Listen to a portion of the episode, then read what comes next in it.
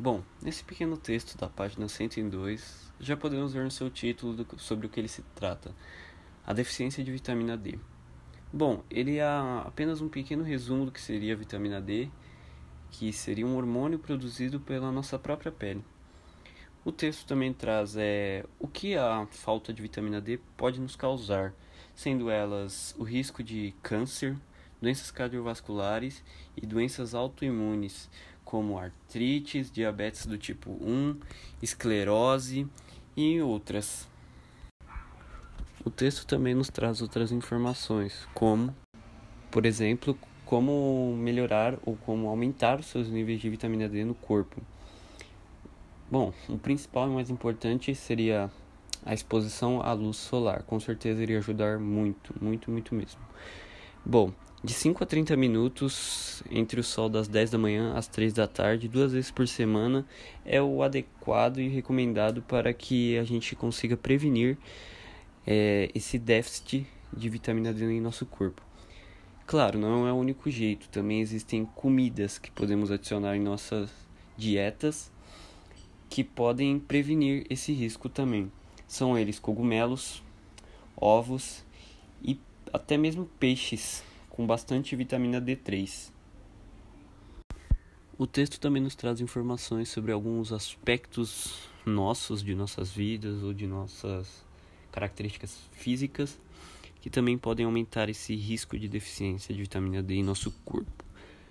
Podem ser é, um estilo de vida muito é, sedentário, ter um tom de pele um pouco mais escuro, ter doenças intestinais, ser, ter sobrepeso, estar exposto diretamente à poluição que bloqueia os raios UVB, usar muito protetor solar, ser ter mais de 50 anos de idade ou ter problemas renais ou hepáticos.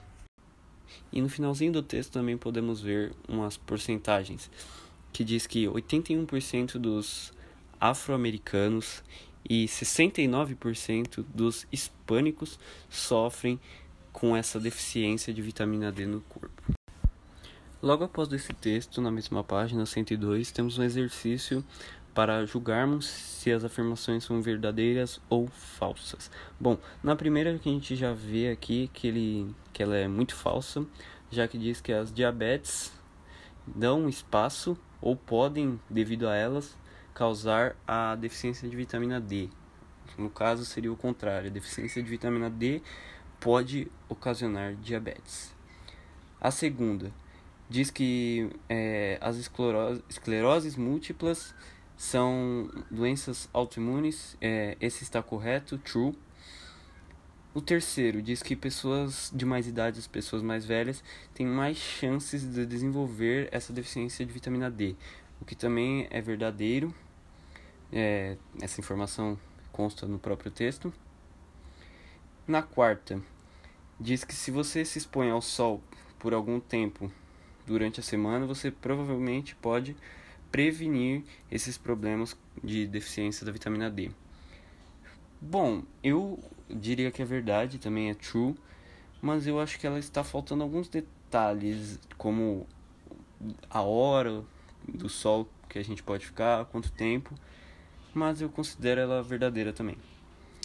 A última diz que os afro-americanos têm menos probabilidades de desenvolver a deficiência de vitamina D do que os hispânicos, que é totalmente falso também, porque no próprio texto mostra que 81% dos afro-americanos têm é, é, é provável que 81% desses afro-americanos desenvolvam essa deficiência de vitamina D, enquanto os hispânicos apenas 69%. Bom, o segundo texto da página 103 é praticamente a mesma coisa que o primeiro, um pouco mais bem elaborado, com mais explicações. E, bom, o que ele dá de maior explicação assim seria os benefícios, mais alguns benefícios, é, outros problemas que a falta de vitamina D pode nos causar e também algumas diferenças entre os raios UVA, UVB e a essa exposição à luz do sol.